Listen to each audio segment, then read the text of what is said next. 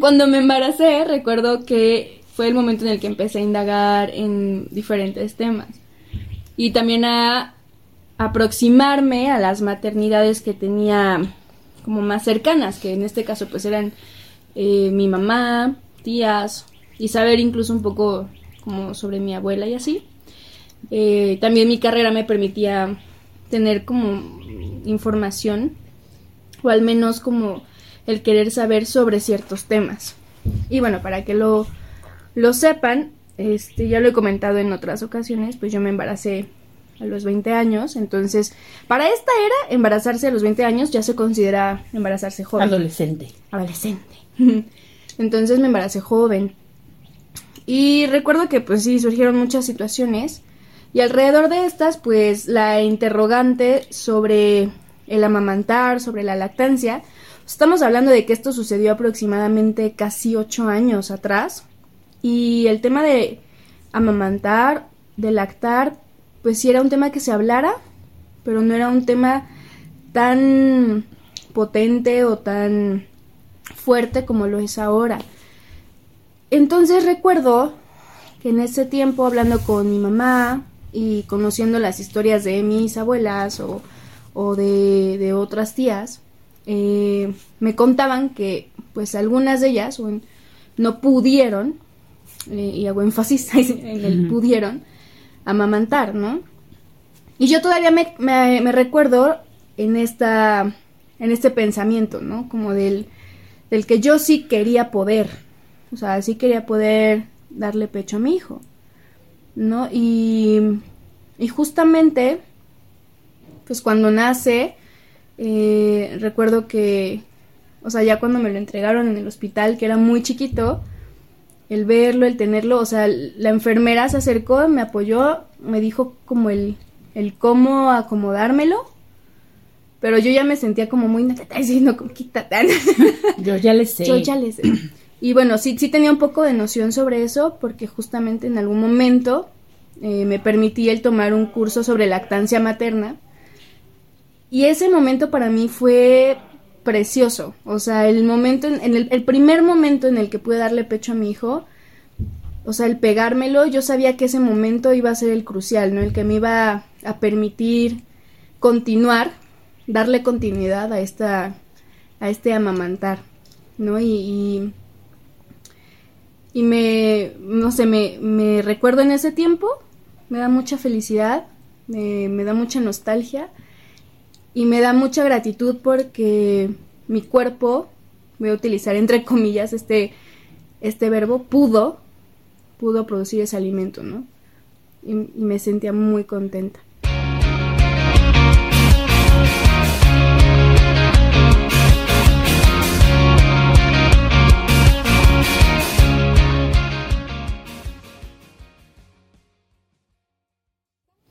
Hola a todos los que escuchan este podcast. Estamos reunidos en un jueves más. Y pues por la historia anterior, tal vez ya saben de qué vamos a hablar hoy. ¿De qué vamos a hablar hoy? De lactancia materna. Así es. Bueno, Alma ya nos contó un poco sobre su experiencia con la lactancia. Bueno, nos va a contar un poco más en un ratito. Yo, bueno, sigo en este proceso de de lactancia con mi bebé. Tiene 19 meses ya, pero yo no la tuve tan fácil como Alma en un principio. Yo eh, desde antes tengo, bueno, tenía el pezón plano. Entonces, eh, desde mi embarazo me, me, puse a investigar si iba a poder lactar. Ya vi que sí, porque el bebé no se agarra solo del pezón, sino se agarra de la... Aureola. Aureola Ajá, es que siempre lo digo mal. Este... Aquí nos apoyamos, aquí. así que yo ya me sentía como bien chida porque vi como miles de videos en YouTube y así. y cuando mi bebé nace, bueno, lo ideal es que cuando tu bebé nace te lo peguen lo más pronto posible para que la leche baje y que te lo peguen y empiece la succión y así. Pero yo nació Rodri y me lo dieron hasta las 4 horas. Entonces cuando quise intentar pegármelo, él no podía y yo no podía, entonces yo sí entré como en un mm, estrés. Rodri tomó fórmula dos semanas y cada, entre cada toma de fórmula yo intentaba pegármelo, pero ni él se pegaba y cuando yo veía que lloraba por hambre, pues me ponía bien, bien loca. Entonces me compré un extractor y me empecé a sacar la leche y se la daba en Bibi, pero iba a ser un rollo, porque eso de levantarte a las 4 de la mañana a calentar la leche, no, no está chido. y me compré unas pezoneras que no son las adecuadas porque pues no es contacto real, pero las seguimos usando hasta el momento. Entonces creo que las pezoneras me salvaron. Después de las desde que empecé a usar este pezoneras, creo que puedo decir que mi lactancia ya fue chida, como la de Alma a un principio.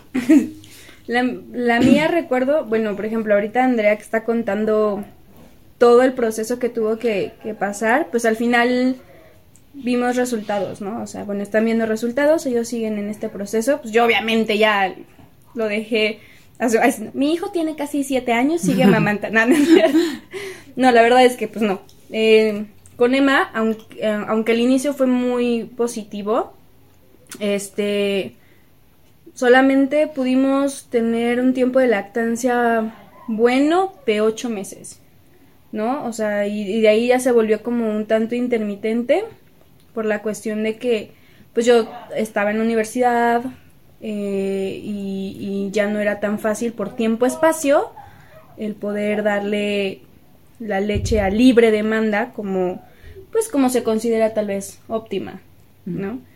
Y aquí surgen como muchas temáticas alrededor justo de, de, la lactancia, las que vamos a ir mencionando poco a poco a lo largo del, podcast, porque se han convertido en, en cuestiones controversiales al ser un tema bastante vigente, fuerte, que ha tomado realmente un, un, poder y es algo positivo, eh, pero pues también en ciertas formas y en ciertos casos se vuelve como una cuestión de como un, poco de culpabilidad o se vuelve una cuestión un poco de señalamientos o imposiciones.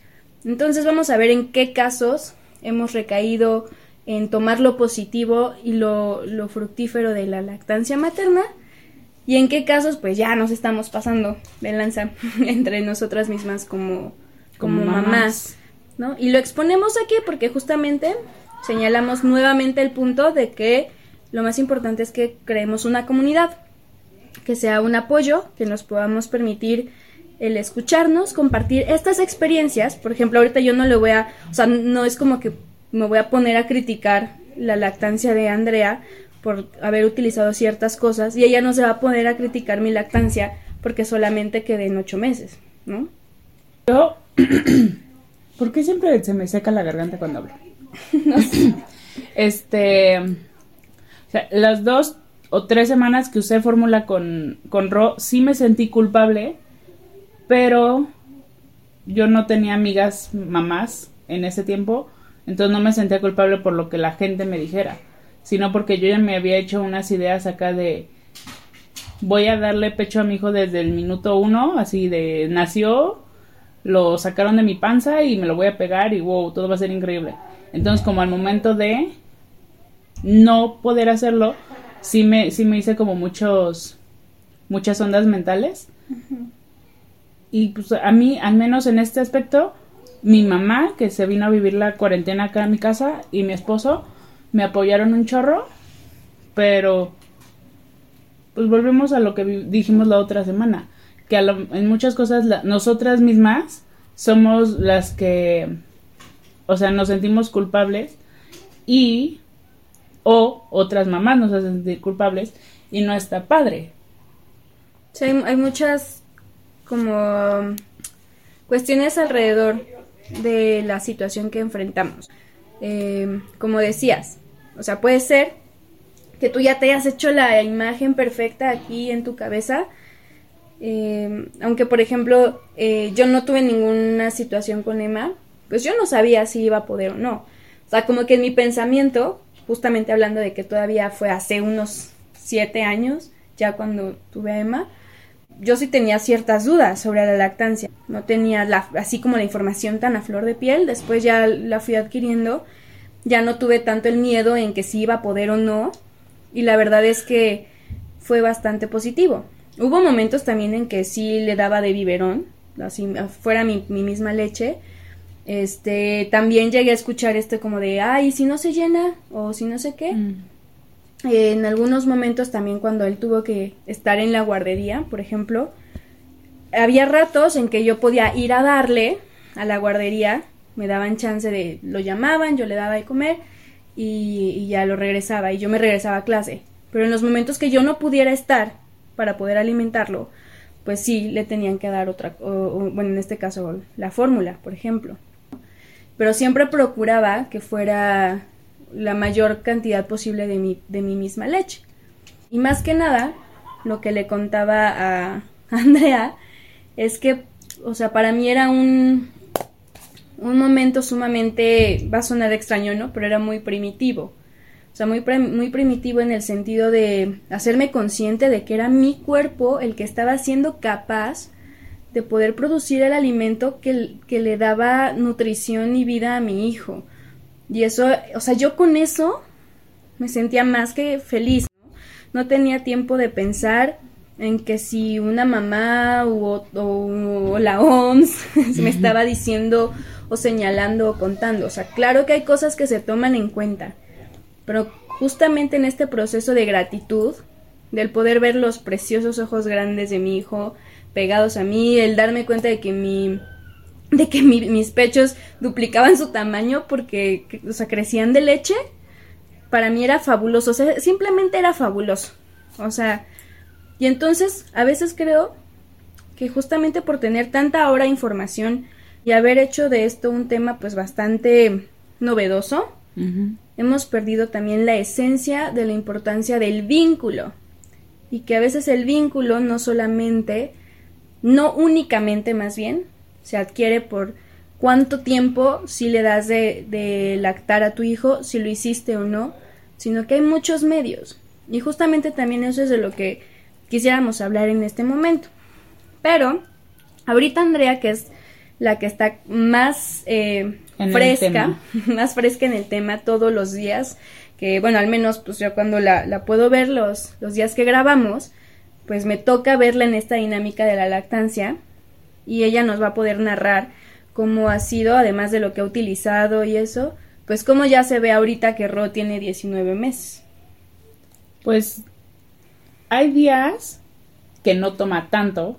Seguimos a libre demanda, o sea, él cada que quiere puede tomar. Y ha ayudado mucho que no estoy trabajando.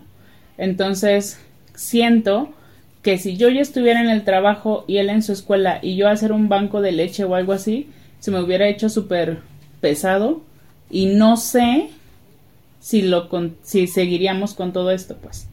O sea, ahorita el, la onda de que antes de la pandemia él y yo estábamos en la misma escuela, entonces si si quería leche, pues nada, me lo llevaban a mi salón y yo le daba, pero ya en otra escuela no no no creo que lo hubiéramos armado.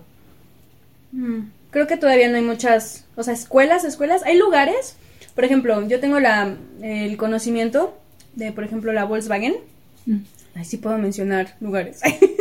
Sí, Sí, ¿no? ¿no? No Sí. somos famosas todavía. Ah, bueno.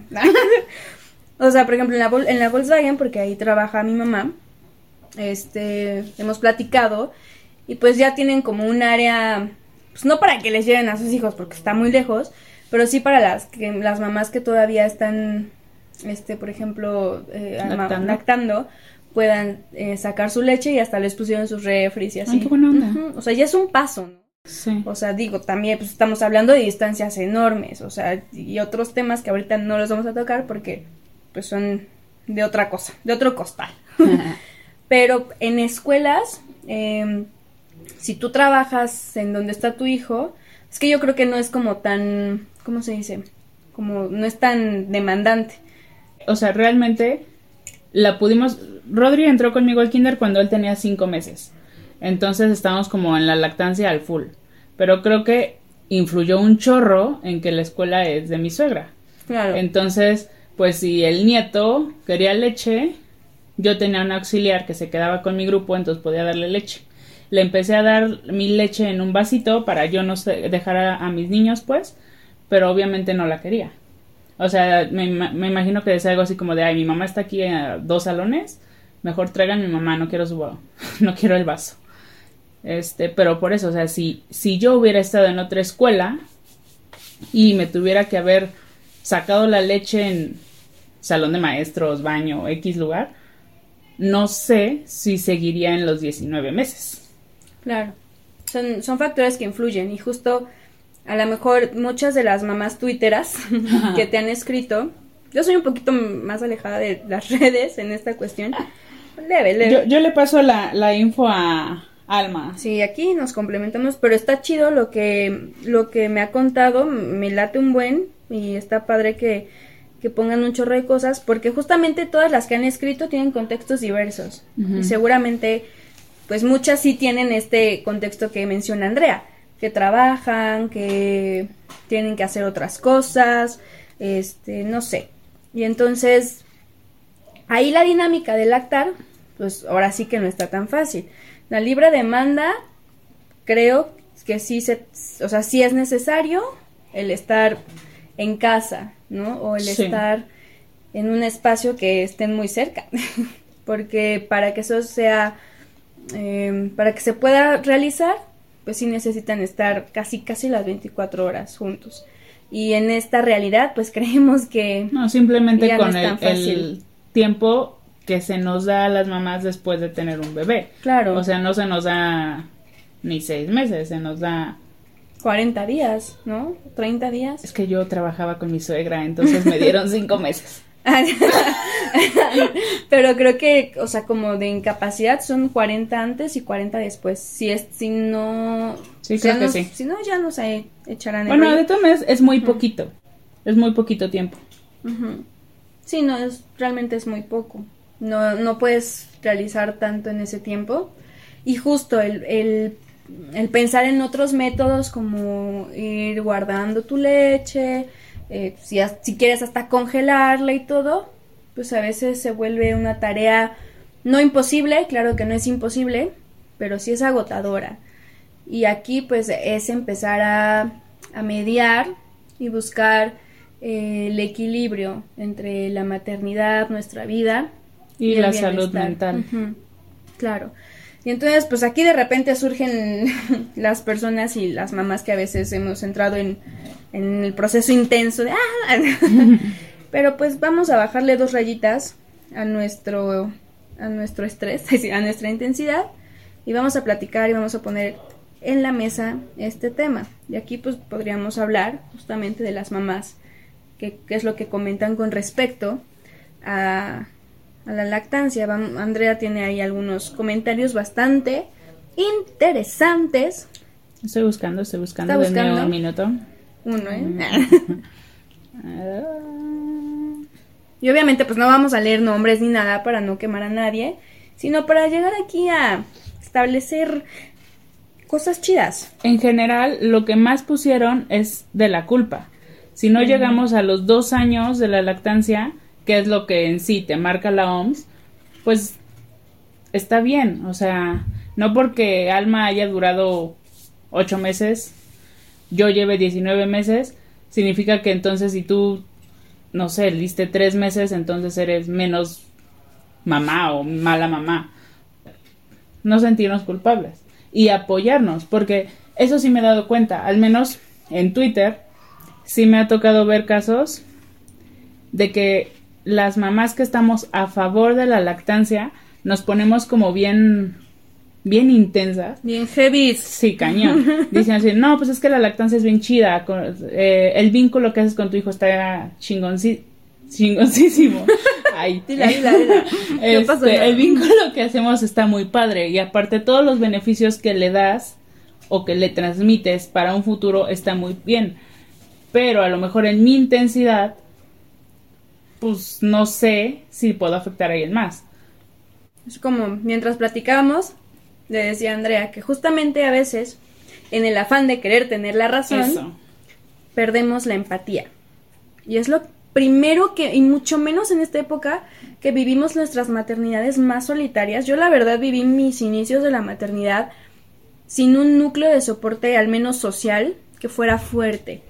Tuve a mis amigas que ellas híjole, o sea, eran de mi edad, no tenían ni idea de qué contener hijos. Yo era la más, o sea, la joven de ahí con hijos, bueno, con un hijo, y ellas se volvieron un, núcleo bastante importante.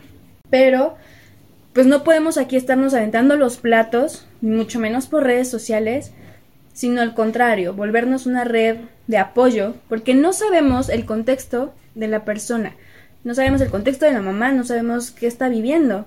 O sea, sí puede ser que a lo mejor, no sé, vamos a meternos en el caso de que, ok, igual y no trabaja y tuviera el tiempo para poder dar esta libre demanda de la lactancia, pero tampoco conocemos qué hay en su cabeza ni en su corazón. O sea, mi mamá, por ejemplo, ay, sí, ahora sí, oye, me vas a quemar.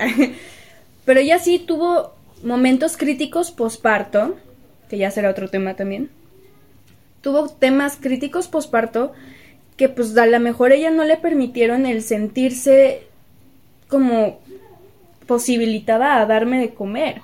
Y entre eso los mitos y entre eso la culpa, oye, permíteme. Y eso fue antes. Ahora imagínate ahora que muchas cosas ya se han cambiado, pero aún así no sabemos que hay ni en el contexto ni en la cabeza de la mamá. Entonces, sí, muchas gracias. Toda sugerencia, bienvenida, pero Ninguna imposición, oigan.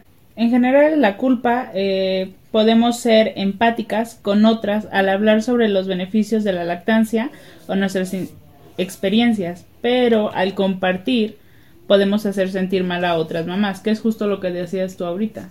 Que al yo querer tener la razón y a lo mejor en yo decirte que la lactancia, la OMS marca que es hasta los 24 meses, te podría hacer sentir mal a ti porque tú no llegaste a los 24 meses y no está padre. Claro.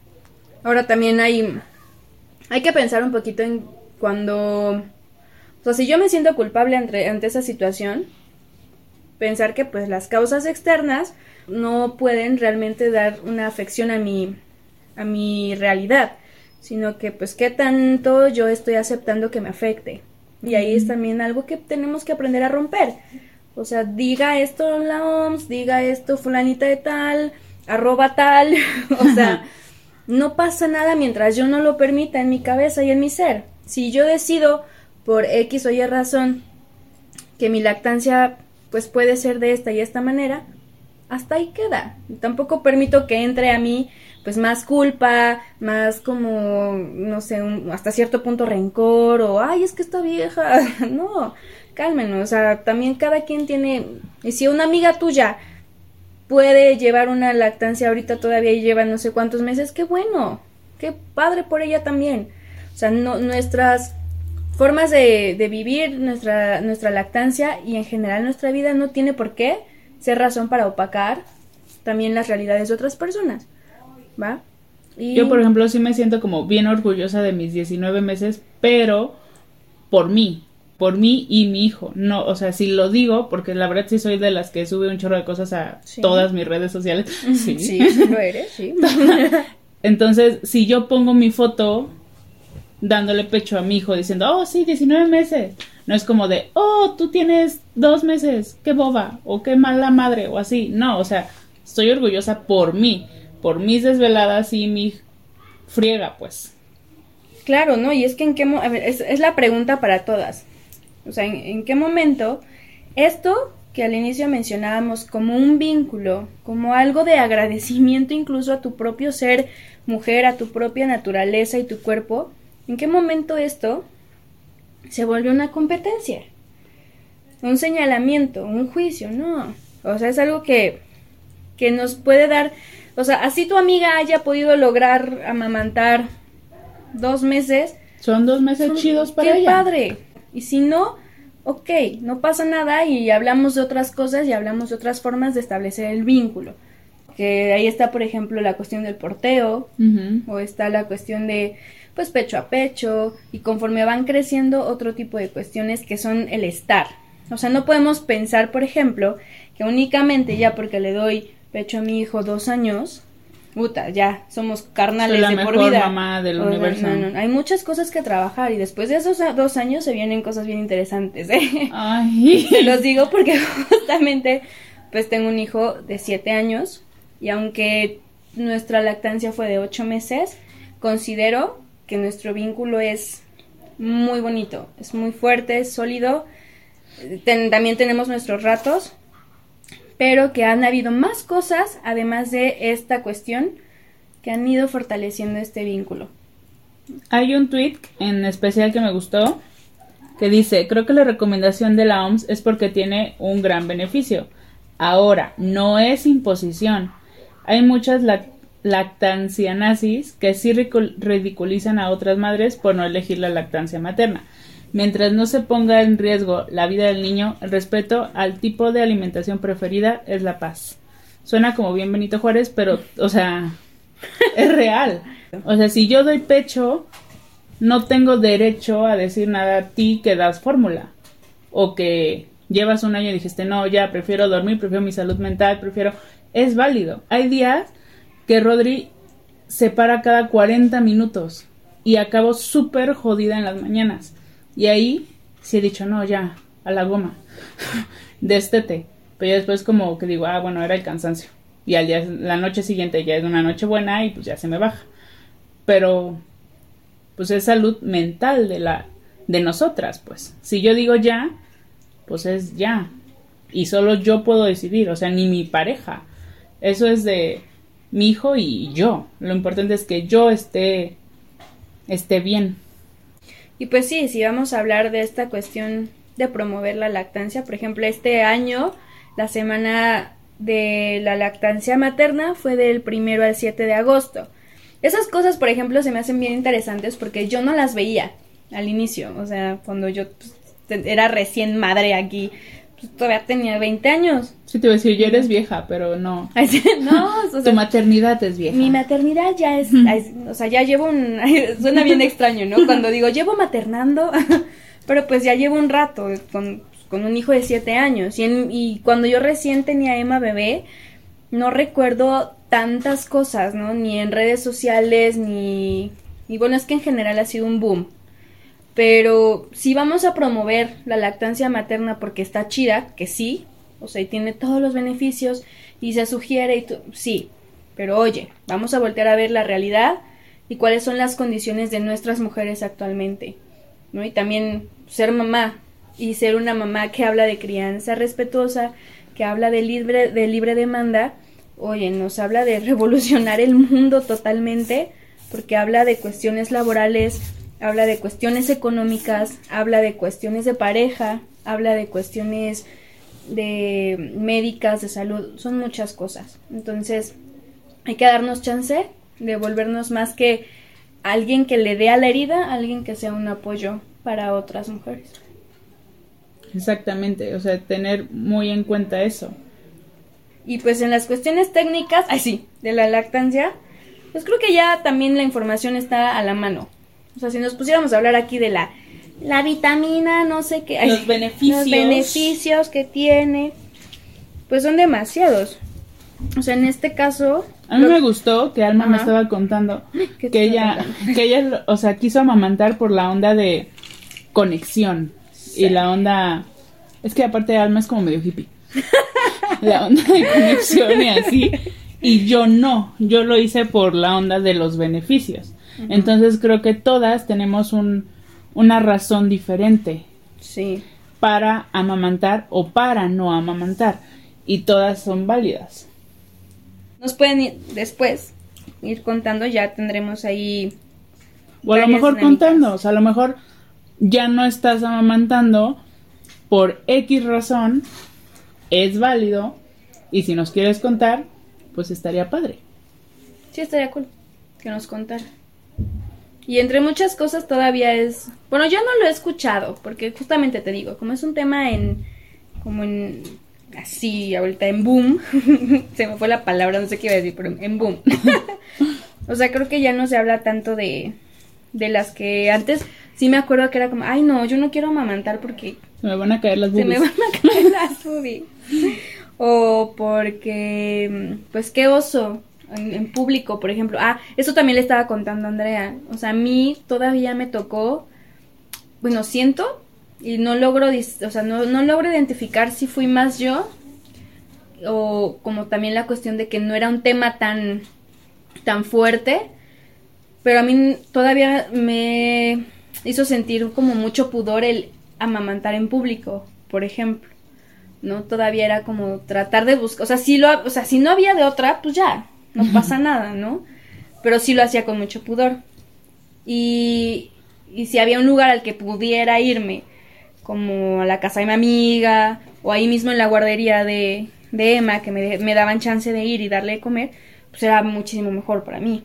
Y aparte algo que extraño cañón, ay no, no me acuerdo, la neta, la neta lo que extraño cañón es el olor a leche.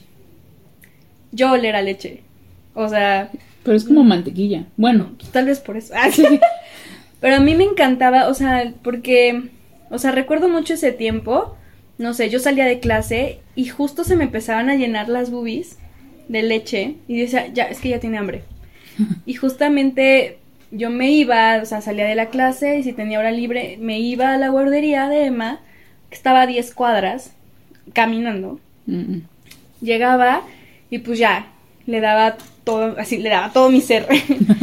Pero era muy bonito y, sentir eso incluso es como, lo añoro, ¿sabes? Es como, ay, me acuerdo cuando le daba de comer y me acuerdo como sentir esta parte de, o sea, cómo se llenaba tu cuerpo, como, y luego cómo se liberaba y cómo cómo deglutía, o sea, es que yo lo observé como milimétricamente, ¿no? Cómo deglutía, cómo, cómo me veía y, se tomaba de, de, mí para poder, o sea, comer. No, no sé, yo la verdad lo disfruté muchísimo. Eh, era, era un, como que un amor muy, muy cálido, un afecto muy lindo. Y pues ya, obviamente después, me acuerdo todavía que después de esos ocho meses, que pues ya fue como más intermitente y él ya dejó de agarrar la, la teta. Este, algún, en algún momento intenté volvérsela a pegar. Dije, ay, si lo volvemos a intentar, yo creo que pasó como un mes, yo creo, mes y medio. Y se la quise volver a pegar, no, ya no lo logramos. Y sí lloré. Porque pues yo también extrañaba ese tipo de vínculo, el poder ser, que pudiera ser, salir de mí. Y pues yo también, yo ya no producía. O sea, si, si, hubiera seguido produciendo, este, pues ya, tal vez si hubiera insistido más, pero me rendí. y, y pues ya, o sea, después de ese tiempo, hasta que ya empezó a consumir otros alimentos, fue cambiando todo. Entonces ahorita la verdad que veo a Andrea digo, wow, o sea, qué pesado, porque Ro es así como, y se, casi casi se cuelga de su. Caño. Pero pero está bonito ver que todavía a esa edad ella puede seguir continuando con, con esa lactancia. Y yo no me siento mal. O sea, la neta no me siento ni culpable ni nada. Porque de lo que estaba más pendiente era de mí con mi hijo. No de que me decían otras personas o otras mamás o lo que decía la OMS. Muchas gracias. O sea que sí, o sea, sí lo tienes que leer porque son recomendaciones médicas. Pero como dijo la mamá tuitera, no es una imposición, ¿no? Es una sugerencia. Y hasta ahí te quedas. Y eso también, mamás que se sienten culpables, no lo hagan. o sea, libérense de eso.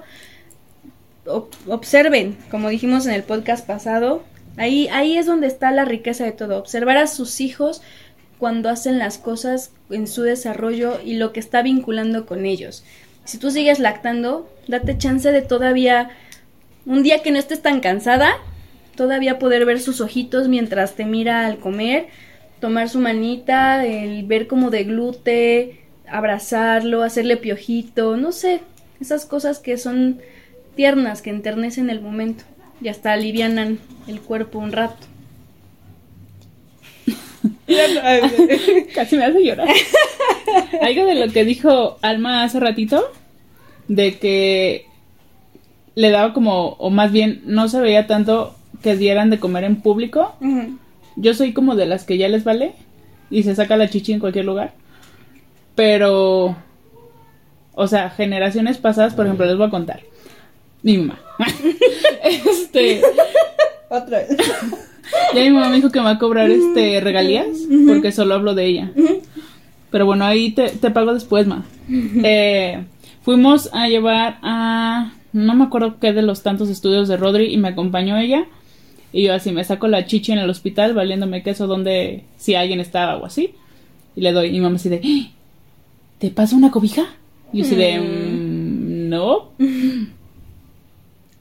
¿Te tapo? Ah, no. ¿No te da pena? No. Ah, ok. O sea, yo soy de la idea de que si tú no te tapas cuando comes, porque él sí se va a tapar. Pero también es una onda de cada mamá, ¿no? O sea, a lo Exacto. mejor tú eres pudorosa y no quieres que te vean, pues está, está chido que te tapes, ¿no? Yo soy bien vale madre y seguramente hasta mis vecinos ya me conocen la chichi, pero pues, soy bien vale madre, la neta. No, está bien. Cada quien su chichi. Yo sí la conozco ya. está bien divertido. Aparte, con la pezonera sí está chistoso el asunto. Ajá, yo la verdad, esas cosas no las conocía hasta que te pregunté. Y ya platicamos del tema y todo. Y dije, ah, uh. Y la razón, pues fue válida, ¿no? Y. Aparte, lo que me gusta es que las mordidas casi no se sienten. Entonces, sí estoy en el proceso ahorita como de quitar la pezonera porque pues está más chido salir sin nada y sacarte la chichi sin ponerte nada para darle de comer. Pero también digo, ay no, si se la quito las mordidas sí se van a sentir feas. Y eso es lo que nadie te dice. No te lo dice la OMS. Sí, duele. o sea, sí te hablan como de la prevención de grietas y todo, ¿no? O sea, igual si Pero- te está mordiendo, no hay un buen agarre. Pero yo ahorita no tengo un buen agarre, obviamente, porque no es lo mismo que Rodri se agarre de las pezoneras a que se agarre de la bubi bien. Ujú. Entonces ahorita sí tengo sus dientillos marcados. Ah, chinga, sí duele un chorro. No, pero también luego muerde. A mí también me tocó. O sea, porque ya le empezaron a salir al- al- así como. Los dientillos. Los es que tienen comezón y se rascan Exacto. las pues encías sí, contigo. Lo hacen como también por. Pues porque es suyo, oye, pues les dan. Están ahí, es como también parte de su desarrollo lúdico. O sea, neto, de sus sensaciones. Entonces, a ver, ¿qué es esto? Ah, lo muerdo. Ah, no, no. O sea, lo agarran también por ese. ese Un jueguillo. Iba a decir desmadre. Bueno, ya lo dije. Pero sí, por eso amo la- las pezoneras. Y como para ir cerrando ya todo este tema de la lactancia, eh, ha cambiado mucho, o más bien actualmente hay muchos mitos que antes se creían y ya nos hemos dado cuenta que no son reales. Por ejemplo, la comida. Pues en general, las mamás que estamos dando pecho podemos comer todo. Porque muchas decían así de picante no. Mi abuelita literal me dijo así de no puedes comer picante porque le van a salir bolas en la cola. No. Y yo así de ¿qué? o sea, ¿cómo? ¿Siri? También quería participar, perdón. O sea, hay un chorro de mitos de ese, que si no comas brócoli porque le da gases al niño, que si chile porque le salen bolas, que si... ¿Te sabes algún otro? Eh, ¿Ya se te olvidaron porque fue hace mucho tiempo? es que yo no me acuerdo como que tuviera tanto. Solamente recuerdo las cuestiones como del alcohol o medicinas. Ah, y ahorita hay una página increíble en internet, elactancia.com, El lactancia. ajá, e-lactancia.com, y haz de cuenta que tú ahí pones tu medicamento o la medicina que te vas a tomar y te dice si es compatible o no es compatible Ah, con la lactancia. Y pues prácticamente casi todos, casi todos son compatibles.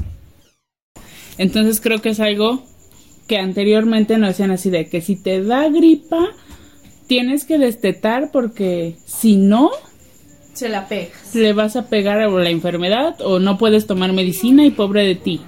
Entonces, esa, esa página es muy, Recomendable. muy recomendable. Y literal, el pe- mi pediatra me lo recomendó, entonces no es como que algo que me, que me haya inventado yo. La comida en sí, pues no hay problema. No, a mí no me, no me dijeron como nada en cuestión de dieta. Lo que a mí me pasaba mucho es que justo cuando, cuando amamantaba, o sea, cuando- en el proceso de darle, me daba un chorro de hambre y sed. Ah, bueno, sí, a mí también. Entonces, pues comía en ese momento. La neta procuraba tener algo que comer. No sé, ¿ha cambiado con el tiempo para ti? No, pero yo siempre tengo hambre. Entonces, Pero es como un, un ay, o sea, como si yo sí sentía como que me daba el, sh- el bajón. Ah, no. No, o sea, no. yo siempre tengo hambre, entonces... Por ejemplo, siempre tengo como el panecito cerca, o si quiero sentirme como saludable y sana, yogur con granola, bueno, granola no tengo ahorita, yogur con avena o así, pero sí trato de tener como, o mínimo fruta, mis snacks para cuando, cuando llega esos momentos de hambre cuando le doy leche. Eh, también me dijeron a mí del café. Yo soy como súper adicta al café, como alma. Sí. Y me dijeron así de, no vas a poder tomar café. Y yo sé, no manches. Eso sí puede ser causa para no darle pecho. Pero ya me dijo el pediatra que hay, no, me dijo creo que desde mi ginecólogo, porque sí fue de las primeras cosas que pregunté. Me dijo así de, mira, hay unos niños que sí son como súper o sea, sí les afecta y otros no. Yo te recomiendo tomar uno con un pan o con algo, o sea, no solito, y ya ves cómo va reaccionando tu hijo. Pues ya vi que a mi hijo no le causa nada y sí me puedo echar a veces hasta dos a tres al día. Entonces, eso, eso que la verdad es que son las razones porque ahora entiendo por qué es tan intenso. Es la cafeína. Podría ser. No, no es cierto. No, no creo. Espero que no no, pues de todos va a seguir porque no voy a dejar de tomar café. Pero no, está todo en control. Sí. En algunos casos, cuando los bebés son alérgicos a la proteína de la leche de la vaca APLB, sí creo que es así. Entonces, ah, cuando la mamá hace la dieta del amor, que es cuando la mamá no consume nada de lácteos. Porque los lácteos sí puede pasarle al bebé. Entonces, si el bebé es alérgico, entonces ella sí tiene que quitar esos alimentos. En caso de Ro, que es alérgico al queso, ¿tú lo quitas? No. Pero, literal, si le pregunté al pediatra porque dije, ah, sí, yo sí tomo un chorro de lácteos. Pero me dijo que no porque es que Ro es alérgico al queso. Pero casualmente solo al queso de la pizza. Entonces yo más bien siendo que esa onda es una alergia a... Algún conservador, dijiste, yo, yo creo que es... bueno, mi pediatra cree que también es a un conservador, pero hasta los dos años debemos hacer la prueba. Muy bien. Entonces no hay como... No, yo como todo. ya lo he notado. Solo queremos recordarles que sea cual sea el método de alimentación que uses para tu pequeño o pequeña, pues no te sientas culpable. O sea, sea pecho, sea fórmula, sea mixto. Solo no le den atolitos, porque eso no está chido. Todo que tu pediatra te diga que sí, pues es lo que tienes que hacer. Sí, hay, un, como seguimiento para los alimentos que debe consumir un bebé con, o sea, conforme a su desarrollo.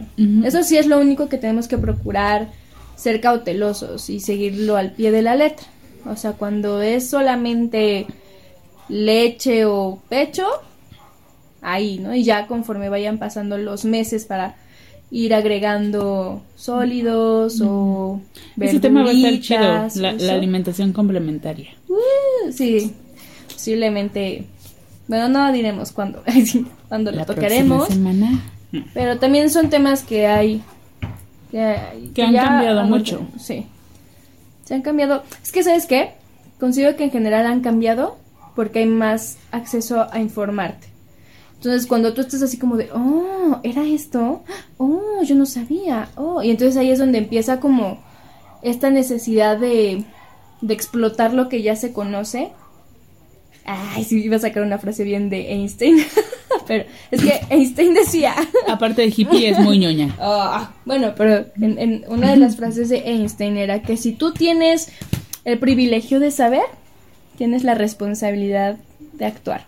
¿No? Y está padre, porque es verdad, o sea, si tú ya conoces algo, órale, hay que, podemos responsabilizarnos para poder hacer que esto se sepa, se conozca, se lleve a cabo, pero con amor, sin imponer, sin estar ahí como, ah, no, o sea, en este tema de maternidad, pues es justamente un apoyo, ¿no? Y si hay mamás que la verdad no tengan acceso o que no conozcan o que no sepan cómo hacer las preguntas eh, correctas para conocer de esta información, pues acérquense, ¿no? Busquen, busquen a, directamente desde sus pediatras, desde las páginas, ahorita Andrea ya mencionó algunas, eh, y, y pueden ahí ir conociendo un poquito sobre el tema o con otras mamás.